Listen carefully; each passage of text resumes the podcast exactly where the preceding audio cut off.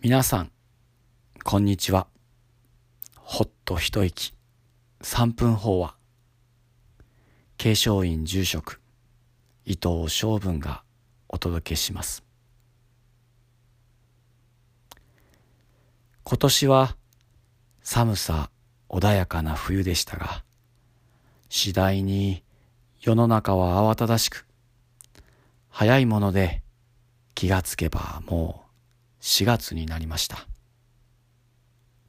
暦は生命、春の節気です。生命には万物が若返り、すがすがしく明るい季節という意味があります。華やかでとても美しい季節ですね。若返りと聞くと私たちはどうしても時間が戻るイメージを持ちますが自然にとって若返ることは時間が前に進むことを意味します。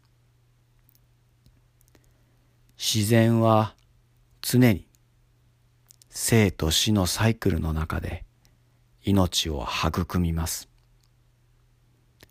春の芽吹き、夏の輝き、秋の色づき、冬のいてり。こうした命の循環の中では、死は終焉ではなく再生なのです。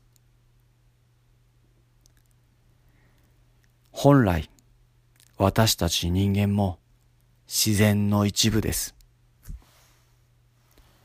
私たちにとっても死は終わりではなく次なる生への始まりでなくてはならないと思います。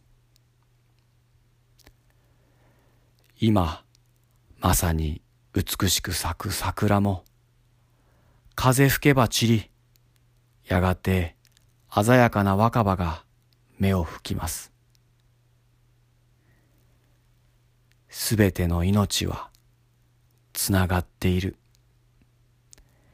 そんな大きな視座を持つことが美しい生き方だよ、と散りゆく花びらが教えてくれているような気がします。お付き合いありがとうございました。